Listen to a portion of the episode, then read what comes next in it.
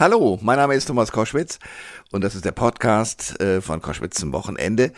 Die Sendung strahlen wir aus bei Radio Nordseewelle und bei Hitradio Antenne 1, immer am Wochenende, samstags und sonntags. Und den Gast, den ich heute habe, das ist einer der spannenden. Ähm, Julien Michel Friedmann, so heißt er mit vollem Namen, in äh, Paris geboren, Jude und ein Mann, der sehr bekannt geworden ist, einerseits mit seiner Talkshow Vorsicht Friedmann. Zu der Zeit war er, wie ich finde, der beste Talkmaster, den wir hatten in Deutschland. Dann durch einen Skandal, natürlich durch alle Gazetten gezerrt wurde, Skandal mit äh, ja Kokain, Prostitution, äh, es gab verschiedene Namen über ihn, die da kolportiert wurden.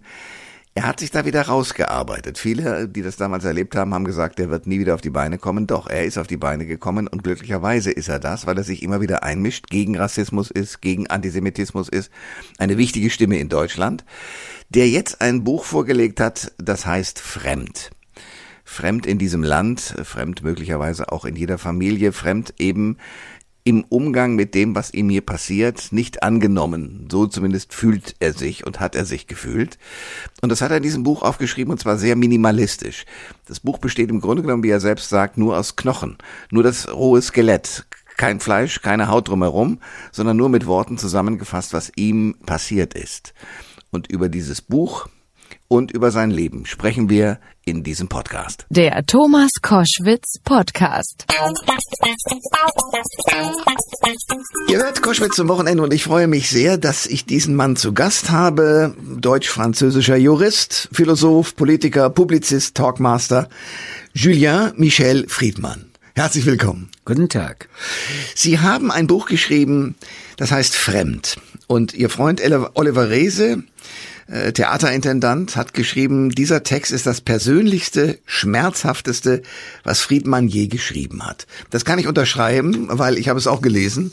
Es ist ein Buch, Sie haben gesagt in einem anderen Interview, es ist ohne Fleisch, es ist nur das Skelett, nur die Knochen, also ganz reduziert. Warum diese Form? Weil wir über ein Gefühl sprechen, das ebenfalls ganz tief in uns ist. Es ist ein existenzielles Gefühl. Wer hat sich nicht schon mal fremd gefühlt in einer Gruppe oder weil er oder sie nicht in eine Gruppe hineinkommen konnte? Aber wer hat nicht auch schon mal ganz grundsätzlich das Gefühl geahnt, gespürt, damit gespielt, dass man eigentlich in dieser Welt fremd ist und dass alles, was wir tun, oft auch den Preis der Entfremdung hat. Also wie viel Entfremdung, wie viel Kompromiss muss ich akzeptieren, um in ein Wir hineinzukommen? Und wie viele Menschen haben schon gespürt, dass als sie dann endlich in diesem Wir waren, ein Verein, eine Partei, dass sie das Ich auf dem Weg verloren haben? Es geht, und die Form, die Sie gewählt haben, finde ich spannend, ähm, sozusagen ja auch um Ihre Biografie. Ähm, es geht um das Kind, das Sie mal waren und das sich nicht wehren konnte und das erwachsene Kind, was wir alle in uns haben und äh, das uns manchmal zu Handlungen führt, die uns dann ein Psychologe möglicherweise erklärt, weil das äh, kleine Kind in uns diese Wirkung aus, ausführt. Sie haben Ihre Biografie aufgeschrieben ähm, und haben beschrieben, warum Sie sich so fremd gefühlt haben. Sie sind äh, in Frankreich äh, geboren und mussten dort mit ihren Eltern zum Beispiel auf die Ämter und waren derjenige, der da ja übersetzend, helfend äh, den sogenannten Stempel, also die das Einreise, die Einreiseerlaubnis erzeugen musste. Das hat sehr wehgetan. Hat das diese Fremdheit befördert? Ich glaube, dass das wirklich etwas ist, was Millionen Migrantenfamilien, die in welches Land und aus welchem Land auch immer kommen, erlebt haben.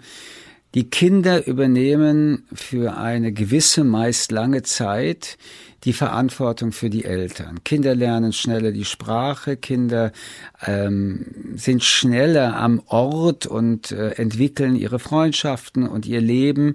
Und bei den Eltern dauert es deutlich länger, vor allen Dingen was die Sprache angeht. Und in der Tat ähm, machen Millionen Kinder das, was ich in diesem Buch beschrieben habe, auch Jugendliche. Sie nehmen ihre Eltern an der Hand, wenn es um Behördengänge geht. Sie übersetzen für sie, sie erklären ihnen etwas, sie erklären ihnen auch das Land, in dem sie sind. Und ich glaube, dass das etwas ist, was so nicht sein sollte eigentlich, denn die Eltern sollten die Kinder an die Hand nehmen. Und ähm, diese Überforderung für die Kinder, in der Rolle von Eltern zu sein, ihnen das Leben zu erleichtern, ist eine tiefe äh, emotionale äh, Verunsicherung, die damit eine Rolle spielt. Und äh, was ich in diesem Buch versuche zu beschreiben, ist, dass das die Eltern einerseits beschämt, aber auch Kinder sich schämen, dass sie ihren Eltern helfen müssen. Und je öffentlicher das ist, desto größer ist die Scham. Aber es ist etwas, was, wie gesagt, millionenfach passiert. Und äh, ich wollte das einmal aussprechen, auch in meiner Biografie, denn wenn Sie wollen, ich bin ein Migrantenkind und meine Familie ist eine Migrantenfamilie. Wir sind aus Frankreich nach Deutschland äh, emigriert und mit all den Eigenschaften der Migration. Wir hatten keinen äh, deutsch-deutschen Pass. Ich kam hierher mit einem UN-Flüchtlingspass. Ähm, wir verstanden alle nicht die Sprache. Als ich dann ins deutsche Gymnasium gegangen bin, hatte ich in kürzester Zeit im Deutschunterricht nur rot korrigierte Hefte. Also diese Farbe dominierte. Ich mhm. kannte auch kein Wort Deutsch. Und sich dieses ähm, Durchquälen, äh, der, die Blicke, die man dann auch ertragen muss, aber die Sprachlosigkeit, die man dann auch hat, das alles sind Elemente, die ich beschreiben wollte, weil sie universell sind. Fremd heißt das Buch, das neue Buch von Michel Friedmann und Michel Friedmann ist äh, Gast bei Koschwitz zum Wochenende. Es gibt, ich habe dieses Buch gelesen äh, und diese diese komprimierte Form sehr beeindruckend gefunden. Ich, es gibt eine Reihe Tagebuchnotizen beispielsweise. Max Frisch hat das so gemacht und andere auch. Und sie spielen damit ein bisschen. Es gibt aber Textpassagen, wo ich gedacht habe, meine Herren, zum Beispiel, ich lese etwas vor. Ihr Narren habt noch nichts verstanden. Nach Hause, eure Heimat war euch mit Nummern eingraviert. Dort gehört ihr hin. Das war euer neues Zuhause. Wolltet weg, abhauen, ihr Dummköpfe, ihr Jesusmörder, ihr Judenschweine. Jedkis, jedkis, jedkis, weg. Ihr armen, lächerlichen, bespuckten, feigen Judenschweine. Ihr wolltet weg? Die, dieser Text haut einen um und Sie wollten damit was? Ich wollte damit erreichen, dass Menschen, die das Buch lesen, eine emotionale Beziehung empfinden können, was es bedeutet, nicht einmal mehr Mensch, sondern nur Ungeziefer zu sein. Es gibt sehr viele Diskriminierungstatbestände. Und es gibt auch sehr viele rassistische Tatbestände. Aber der Judenhass ist immer auch gekoppelt mit der Entmenschlichung. Und also immer Insekt auch gekoppelt ja. mit der Vernichtungsfantasie. Ja. Und zwar nicht nur des Einzelnen, sondern aller. Selbst äh, bei Schwarzen in der Sklavenzeit, die ja eine unmenschliche Zeit war, wo die Würde dieser Menschen äh, überhaupt nicht mehr existierte, war es aber nicht das Ziel, die Schwarzen alle zusammen zu töten, sondern sie wurden zu Arbeitstieren in Anführungsstrichen missbraucht. Aber diese Todesfantasie, die ist dem Judenhass äh, gemein und nicht nur im Dritten Reich, dort aber mit Sicherheit hat diese Fantasie eine der unerträglichsten Realitäten gesucht und gefunden, die es mit dieser Fantasie gibt. Aber auch heute haben wir 10 bis 15 Prozent Judenhasser und deren Fantasie ist im Prinzip nicht, nichts anderes. Und Sie sind mehr, habe ich den Eindruck. Warum, warum kommen die wieder her? Was ist passiert? Also Sie, Sie sind weder neu, äh, noch sind sie ähm, anders gepolt, sondern sie sind unverschämter. Sie haben die Scham hinter sich gelassen. Die äh, Wölfe im Schafspelz haben das Schafspelz ausgezogen. Es ist heute in der Gesellschaft, auch in der Mitte der Gesellschaft, äh, machbar und sagbar. Ähm, und das Internet hat mit Sicherheit dazu geführt, dass diese Enthemmung und diese Gewaltfantasien erst recht in der Anonymität eine äh, Blase von Millionen Menschen vereinigt. Und äh, man darf nicht vergessen, dass dieser Menschenhass ein struktureller Hass in unserer Gesellschaft ist. Er ist in allen Generationen ähm, bildungsunabhängig, auch einkommensunabhängig vorhanden. Und er ist gefährlich, weil das will ich dann doch noch mal ganz deutlich sagen. Judenhass ist Menschenhass. Ausländerhass ist Menschenhass. Auch Altershass, also Altersdiskriminierung ist Menschenhass. Wir sind alle Menschen und wir müssen uns darüber bewusst werden, es geht nicht um die Gruppe, die es gerade betrifft, alleine, sondern wenn es Menschenhass ist, betrifft es uns alle. Und die autoritären Menschen, die das tun, die rassistischen Konnotationen, die in ihnen sind, sind ja bei ihnen, sie seien die Besseren, sie seien höher als wir alle anderen. Und es mag sein, dass es mit den Juden beginnt, es mag sein, dass es mit äh, Ausländern beginnt, es mag sein, dass es mit Blue, äh, mit, mit äh, Brillenträgern beginnt. Aber mit wem auch immer es beginnt, wenn diese Menschen anfangen, ihre Gewalt auszutoben, kann ich eines Ihnen versprechen, am Ende werden es alle sein, die darunter leiden. Und deswegen ist der Kampf gegen diesen Judenhass und gegen diesen äh, auch Ausländerhass nicht ein Kampf der Minderheiten wegen allein, also nach dem Motto Solidarität und wir stehen an eurer Seite, sondern wenn man in die Tiefe geht, ist es ein Kampf für sich selbst, denn dort, wo gewalttätige, autoritäre Menschen unterwegs sind, schlagen sie letztendlich jeden. Wir erleben ja in den letzten Wochen, dass drei Transmenschen geschlagen worden sind. Und ich frage mich jedes Mal, mein Gott, du steigst in, ein, in eine Straßen- oder U-Bahn und du siehst einen Transmenschen. Woher kommt der Hass? Woher kommt die Gewalt? Und die Beliebigkeit, die in einen hassenden Menschen letztendlich steckt, nämlich er hasst den Menschen, den anderen, der ist die Bedrohung für uns alle und für die Demokratie. Michel Friedmann ist mein Gast bei Koschwitz zum Wochenende. Wir reden über sein neues Buch und über seine Biografie, die da drin ist. Das Buch heißt Fremd und ich empfinde es als sehr lesenswert. Ähm, es gibt so Passagen, die das Verhältnis des Jungen, des Kindes mit den Eltern darstellt. Unter anderem Mama und Papa unsicher eingeschüchtert. Sie machen sich klein, unauffällig sein. Äh, Zitat, du musst den Mund halten, sagen sie mir, als wärst du gar nicht da, sagen sie. Nun kennen wir beide uns ganz lange und ich erlebe sie im Fernsehen als genau das Gegenteil. Also ab wann ist die Angst, die ihre Eltern offenbar hatten und ihnen weitergeben wollten, umgeschlagen in Wut und jetzt erst recht?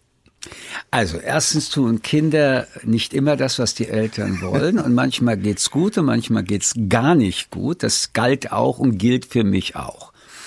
Zweitens, ich habe keine Wut empfunden, sondern mein Einsatz und Ansatz war, auch ich habe Angst, aber es gilt, die Angst zu überwinden. Sie darf mich nicht beherrschen.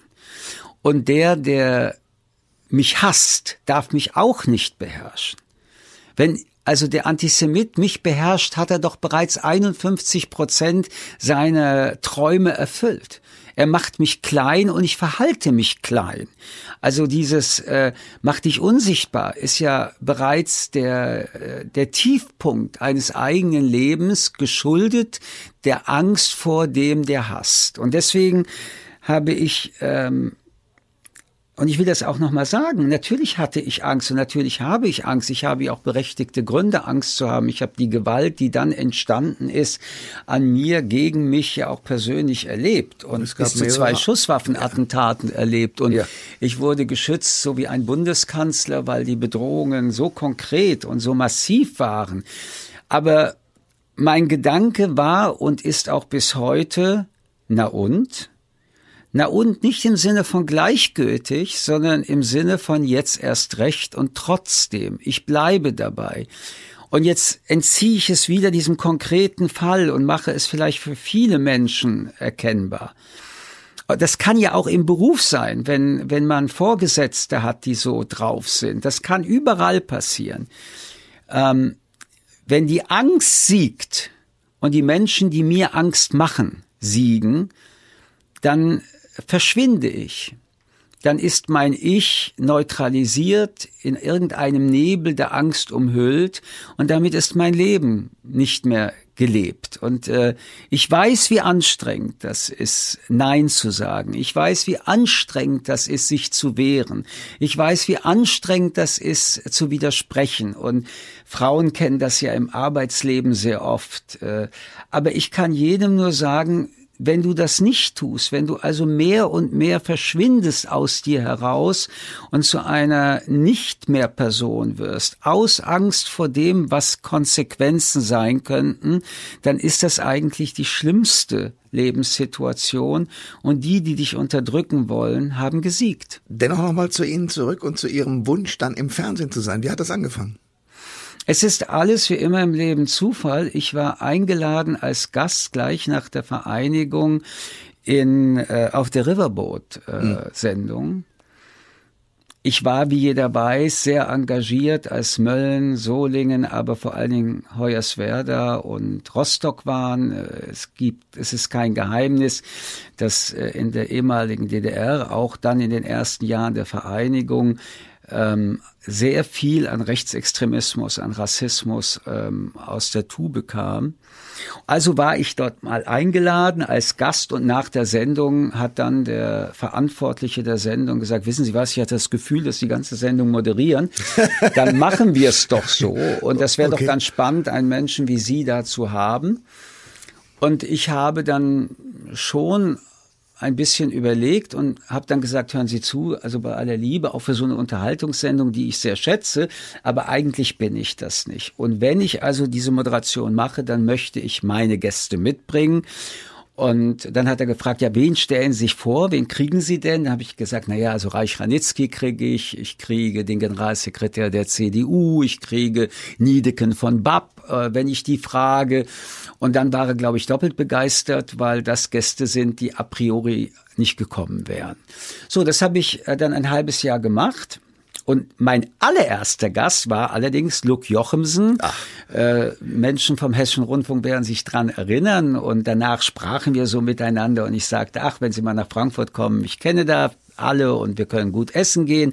Und sie schmunzelte und sagte, na ja, also vielleicht komme ich dann nach Frankfurt und eine Woche später stellte sich raus, sie war die Chefredakteurin des Hessischen Rundfunks.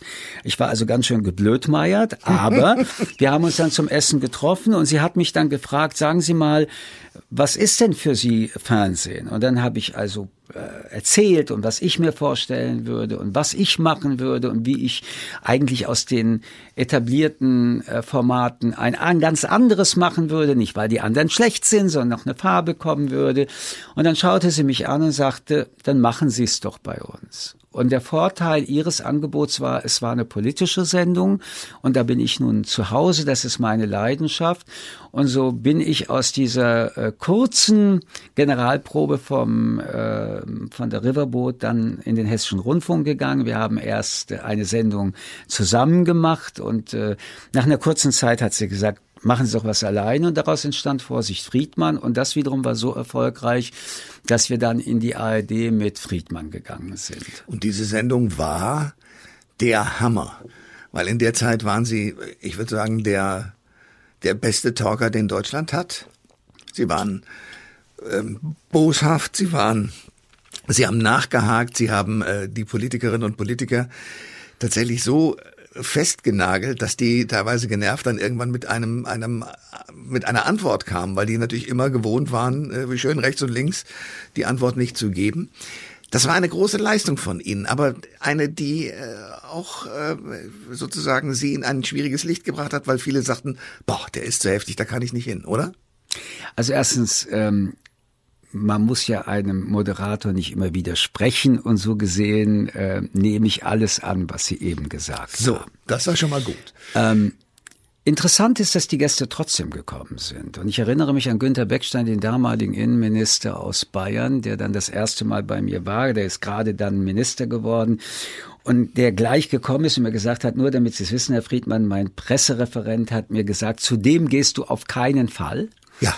Und ich ihm geantwortet habe, ich gehe, weil wenn ich bei dem bestehe, bestehe ich in allen Talkshows.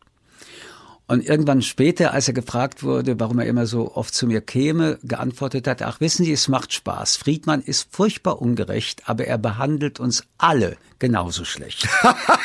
so, so, ich erzähle ja. das nur. Ja. Natürlich war das eine Sendung, die für viele Zuschauer und Zuschauerinnen ungeübt war. Und wie oft ich dann gehört habe, mir mangelt es an Respekt gegenüber den Politikern und ich immer geantwortet habe, die Politiker respektieren mich nicht. Denn wenn man eine Frage stellt und man respektiert den Fragestellenden, dann antwortet man. Und solange ich die Antwort nicht bekommen habe, kämpfe ich um diesen Respekt. Und natürlich gab es auch für die deutsche Ästhetik erstmal ganz ungewohnt die Nähe, mit denen ich äh, mit den Gästen zusammensaß, ja, das ähm, war die so Berührung der genau. Gäste. Ja. Aber wenn Sie äh, einfach mal nach England gehen, BBC Hard Talk International, ja.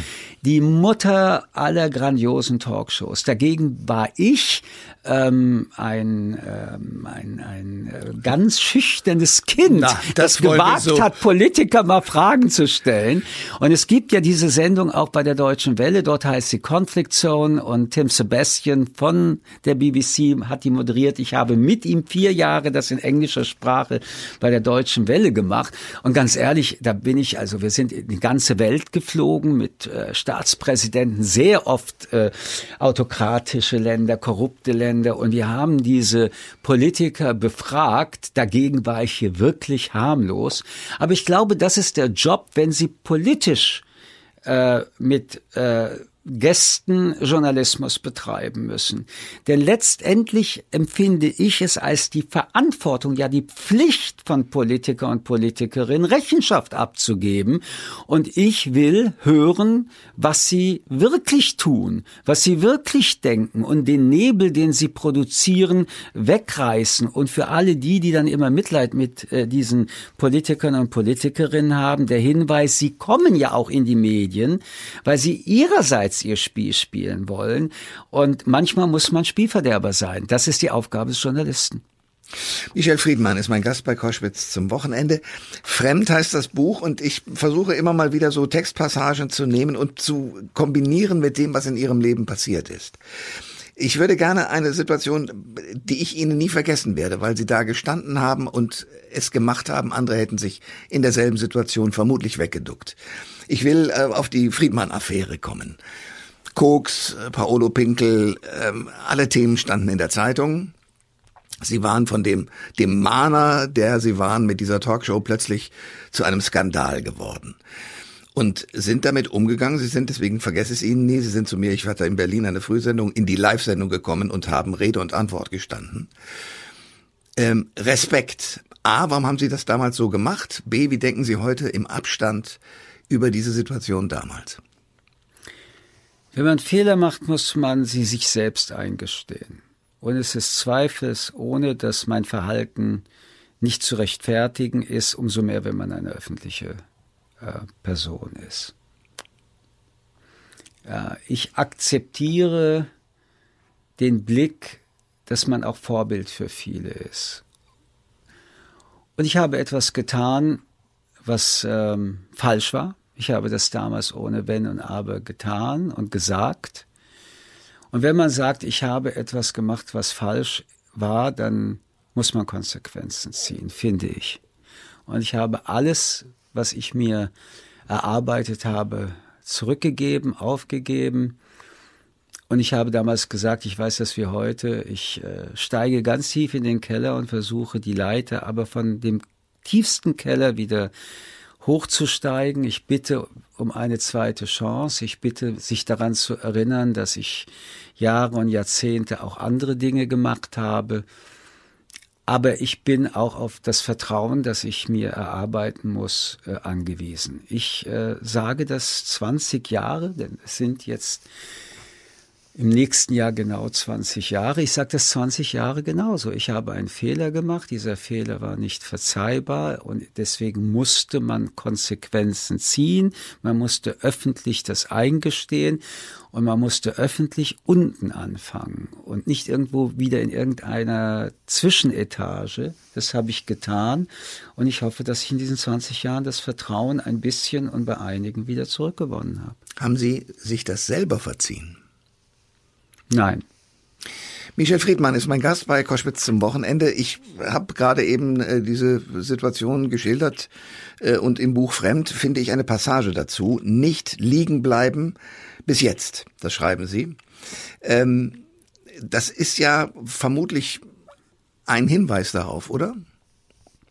Nein, wir erleben in unserem Leben sichtbar und unsichtbar und damit ist dieses Buch auch wieder exemplarisch. Und viele Menschen, die das lesen werden, werden sich auch an solche Situationen erinnern. Wir erleben lebenslang, dass wir scheitern. Wir machen Fehler. Manchmal trennen wir uns und sind dabei A-Punkt. Manchmal ähm, enttäuschen wir Menschen. Manchmal lügen wir und verletzen Menschen. Manchmal sagen wir aber auch, was wir denken und verletzen Menschen, weil wir in der Form, wie wir das gesagt haben, Fehler gemacht haben. Also ich glaube, wer lebt und ein langes Leben lebt, muss neben all dem, was auch an Erfolgen, an Freude und an Glück entsteht, ähm, zugeben, wie viel Fehler man macht. Und Fehler bedeutet bei mir letztendlich Menschen verletzt hat. Und ich habe das mein ganzes Leben, auch wenn ich sie gemacht habe, immer sehr ernst genommen und es hat mich auch immer begleitet, wenn ich diese Fehler gemacht habe.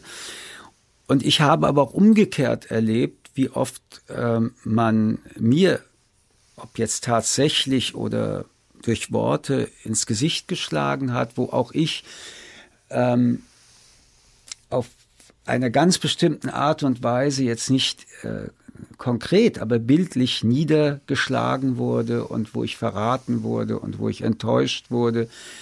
Aber bei beiden Perspektiven, du fällst, stellt sich ja nur die Frage, bleibst du jetzt liegen oder stehst du wieder auf? Manchmal ist mir das Wiederaufstehen sehr, sehr schwer gefallen. Und aufgestanden brauchte ich sehr lange Zeit und sehr viel Kraft, stehen zu bleiben. Aber bisher habe ich es äh, dann doch gemacht. Und irgendwie bin ich doch froh, dass ich heute mit Ihnen rede und noch in dieser Welt bin. Darauf wollte ich kommen. Es gibt in Ihrem Buch äh, zwei erschreckende Passagen, die mit Pillen zu tun haben, die einem das Leben nehmen können. Ähm, und es kommt der, die, die Pillen lächeln mich an und ich lächle zurück.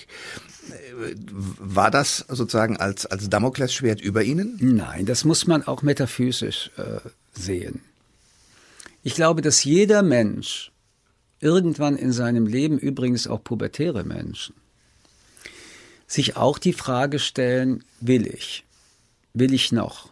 Kann ich noch? Wozu soll ich leben? Auch kranke Menschen stellen sich diese Frage, wenn ihnen gesagt wird, es gibt keine Heilung. Aber auch Menschen, die tiefe Schicksalsschläge erleiden. Zum Beispiel, wenn ein Mensch, den sie zutiefst lieben, stirbt und sie alleine bleiben. Also ich glaube, dass jeder Mensch früher oder später sich diese Frage stellt, ist dieses Leben für mich noch lebenswert? Habe ich die Kraft für das Leben? Und ich wollte bei Fremd auch so eine Perspektive erzählen. Wie viel hältst du eigentlich aus, du Mensch? Hm. Wie viel tust du dir an, du Mensch?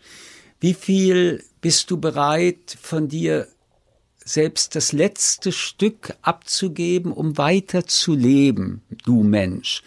Und ähm, ich erzähle das an diesem Kapitel, an einer natürlich bildlichen Realität und natürlich, ich bin jetzt 66 Jahre, habe ich mich das auch oft gefragt. Aber auch hier kann ich nur sagen, ich sitze mit Ihnen zusammen. Ich habe mich bisher mit 50,01 Prozent für das Leben entschieden. Und wenn man sich vorstellt, wie schwer das Leben ist, finde ich, ist das eine echt gute Zahl. Michel Friedmann ist mein Gast bei Koschwitz zum Wochenende. Das Buch, das er jetzt herausgebracht hat, heißt Fremd. Und ähm, es gibt eine Passage, da beschreiben Sie, dass Sie das Bundesverdienstkreuz bekommen sollen. Es gibt auch eine Ehrung äh, von einer Bürgermeisterin, die nicht namentlich erwähnt wird, aber man kann sich vielleicht vorstellen, wer das ist. Und Sie würden gerne flüchten. Und wir haben äh, schon ein Interview geführt, auch rund um dieses Buch. Und damals sagten Sie, ich bin eine äh, verwundete Seele. Und aus diesem Grund wollte ich sozusagen mit dieser Situation nichts zu tun haben. War das auch ein Fremdsein oder was hat Sie sozusagen da also, getrieben? Sie müssen sich doch eine existenzielle Ambivalenz vorstellen. Wie soll ich wir sagen im Namen der Bundesrepublik Deutschland, wenn zu diesem Wir auch Auschwitz gehört? Ich kann im Sinne eines Bürgers und eines loyalen Bürgers zu meiner Staatsbürgerschaft Ja sagen, zu dem Grundgesetz Ja sagen. Aber ich kann mich nicht identifizieren mit diesem Land in seiner Geschichte. Meine Familie ist umgebracht worden von den Menschen aus diesem Land. Und als ich dieses Bundesverdienstkreuz bekam, das mir aber eigentlich auch in meiner Funktion im Zentralrat der Juden in Deutschland mit übergeben wurde, doch nicht nur als Privatperson. Es abzulehnen wäre das völlig falsche politische Signal gewesen. Ich bin ein Teil dieses Landes, ich will es sein, ich bin Bundesrepublik Deutschland. Manche Menschen wären froh, wenn ich es nicht wäre, aber ich bin es nun mal. Und also ablehnen, das wäre nicht gegangen. Das wäre ein Politikum, das es nicht hätte sein sollen, auch aus meiner Sicht. Also stehe ich da, aber ich stehe da und merke, ja, ich werde ausgezeichnet, aber sind die Sätze, die Begründungen ähm, so, dass ich entspannt damit umgehen kann, oder sind gerade die Begründungen, ein Anlass, dass ich anfange zu schwitzen und mir zu denken, du bist hier an der völlig falschen Stelle. Weil auch das, was dann gesagt wurde, ein großes Engagement für die Versöhnung, ein Kämpfer für das Nie wieder und während den Anfängen. Und da musste ich, während das gesagt wurde, dauernd darüber denken, dass wir ja mittendrin sind, wie wir auch heute mittendrin sind. Dass also Rechtsextremismus, dass äh, Judenhass in unserer Gesellschaft äh, auch damals, wenn nicht wie heute salonfähig und offen, denn doch trotzdem viel zu salonfähig und offen war. Und dass damit also eine, ein Widerspruch auch entstand. Und deswegen schildere ich auch in diesem Buch das, was ich damals empfunden habe, weil ich es auch heute empfinde. Ich kann dieses während den Anfängen einfach in den Sonntagsreden nicht mehr hören. So viele Anfänge sind äh, da gewesen, als die, die sprachen, in Verantwortung schon waren. Und dann sind so viele neue gekommen, dass wir sozusagen mittendrin sind. Und das Nie wieder konnte ich mir auch nicht anhören, denn es wurde immer wieder ein Nie wieder geschaffen. Zwar nicht der Endpunkt der Gewalt, aber die Anfangspunkte der Gewalt. Und da betrachte ich mich nicht nur als Jude. Ich betrachte die Ausländerfeindlichkeit, ich betrachte ähm, die Islamophobie, ich betrachte den Angriff auf Schwulen und Transmenschen, die mich genauso betreffen, wie wenn es um mich geht. Und deswegen glaube ich, damals wie heute hätte ich immer Schwierigkeiten ähm, in einer sagen wir mal, gemütlichen Verglücklichkeit so ein ähm, aus, so eine Auszeichnung anzunehmen. Michel Friedmann, das Buch heißt Fremd, über das wir reden. Und ähm, Antisemitismus und immer wieder wäre den Anfängen und es gibt immer wieder neue Anfänge. Zum Beispiel will ich auf ein Thema kommen, von dem ich gerne wüsste, wie Sie darüber denken. Die einen sagen, es ist in den Medien viel zu hoch gespielt worden, die Kunstfreiheit ist in Gefahr, die anderen sagen, es ist Antisemitismus. Ich rede von der Documenta in Kassel. Eine eigentlich tolle Veranstaltung, die aber durch verschiedene Plakate mit antisemitistischem Anhalt, äh, Inhalt ähm, doch zum Skandal geworden ist, oder? Ich will mal zu Ihrer ersten Aussage äh, zurückkommen, und zwar wirklich auch als Jurist. Die Kunstfreiheit, die Meinungsfreiheit ist eines der höchsten, übrigens auch die Pressefreiheit, Freiheiten in einer Demokratie. Aber sie ist nicht im rechtslosen und luftleeren Kontext zu betrachten. Alle Grundrechte sind am Ende abzuwägen mit Artikel 1, die Würde des Menschen ist unantastbar. Auf der Documenta ist die Würde des Menschen durch einige Ausstellungsteile angetastet worden.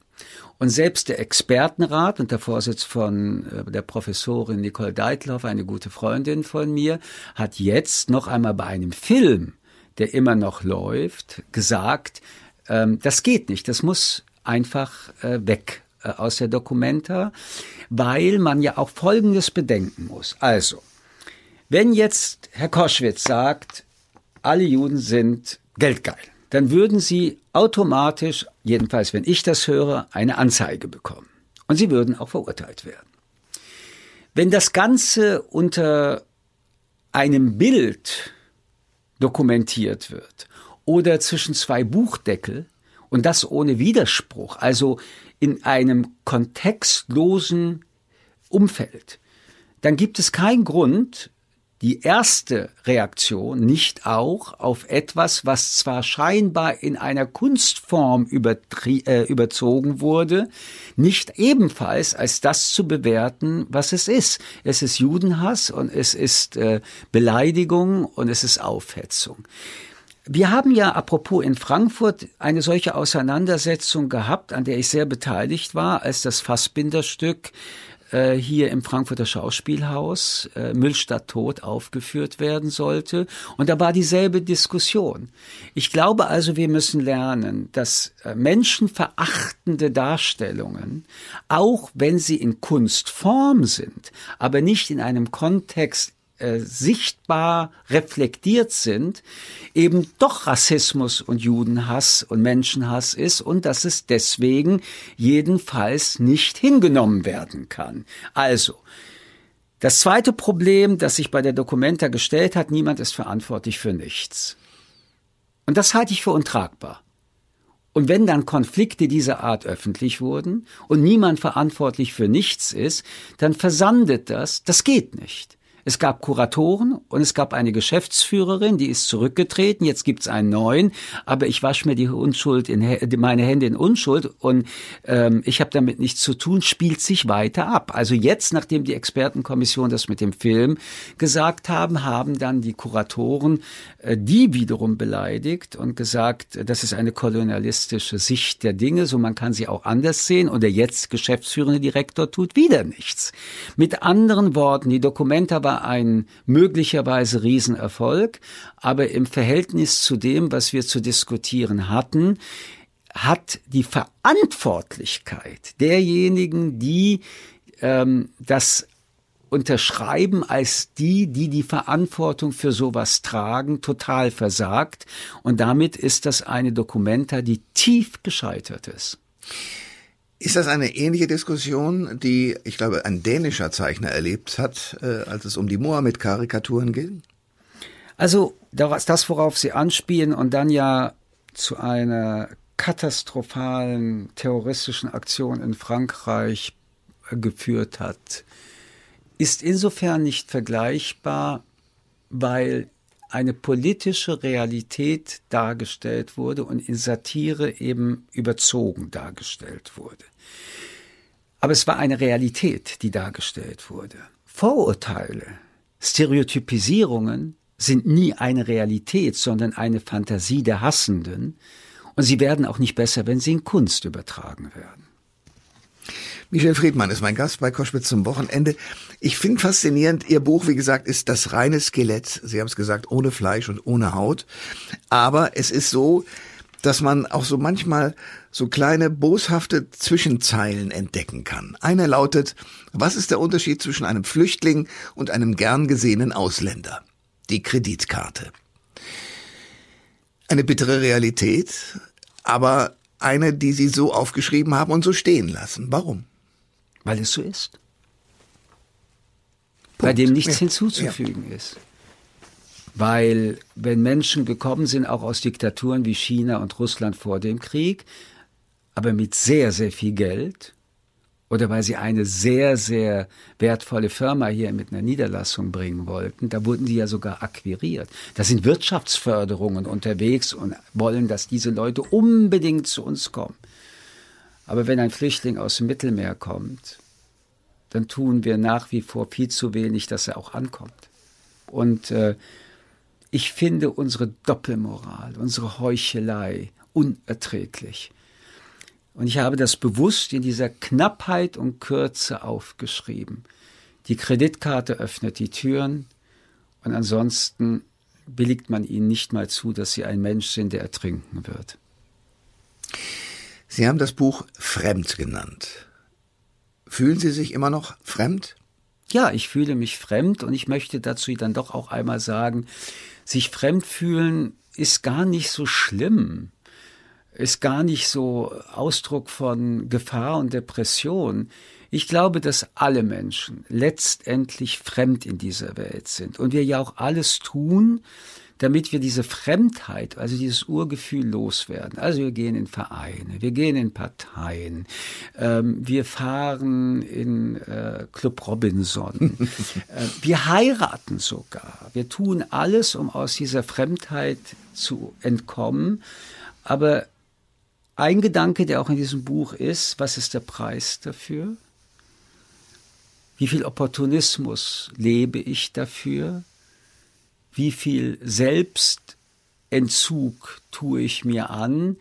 Und wenn ich in diesem Wir ankomme, stellen nicht wenige Menschen äh, vor sich hin und sagen, aber wo ist mein Ich geblieben? Also ich bin jetzt im Wir, aber ich bin nicht mehr ich.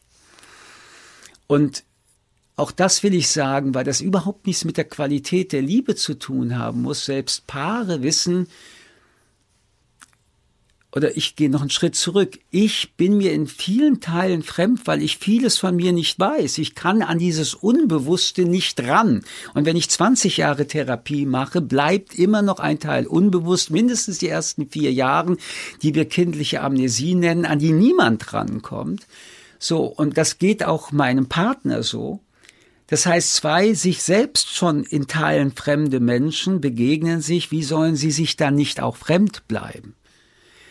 Aber das Akzeptieren des Fremdseins kann nicht verhindern, dass ich trotzdem liebe.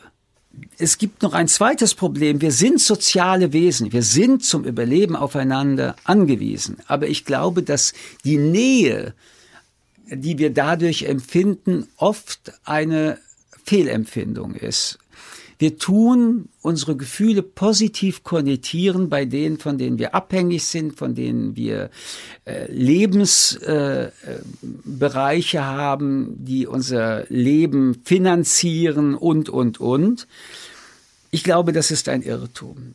Ähm, ich glaube, wir werden in diese Welt geworfen und sind in dieser Welt am Anfang fremd und wenn wir von ihr gehen, sind wir auch fremd und dazwischen versuchen wir zu strampeln und ähm, uns anzustrengen, dass wir dieses Gefühl loswerden. Ich habe kein Problem, wenn man sich diese Illusion gibt. Mein Wunsch ist, dass Menschen glücklich sind. Und wie auch immer man zu diesem Glück kommt, habe ich nicht zu bewerten. Aber der Kater, der anschließend folgt, wenn man merkt, dass es eine Illusion war, dieser Kater ist extrem schmerzhaft. Sagt Michel Friedmann, mein Gast heute bei Koschwitz zum Wochenende. Danke für den Besuch. Ich danke Ihnen. Alle Informationen zur Sendung gibt es online auf thomas-koschwitz.de.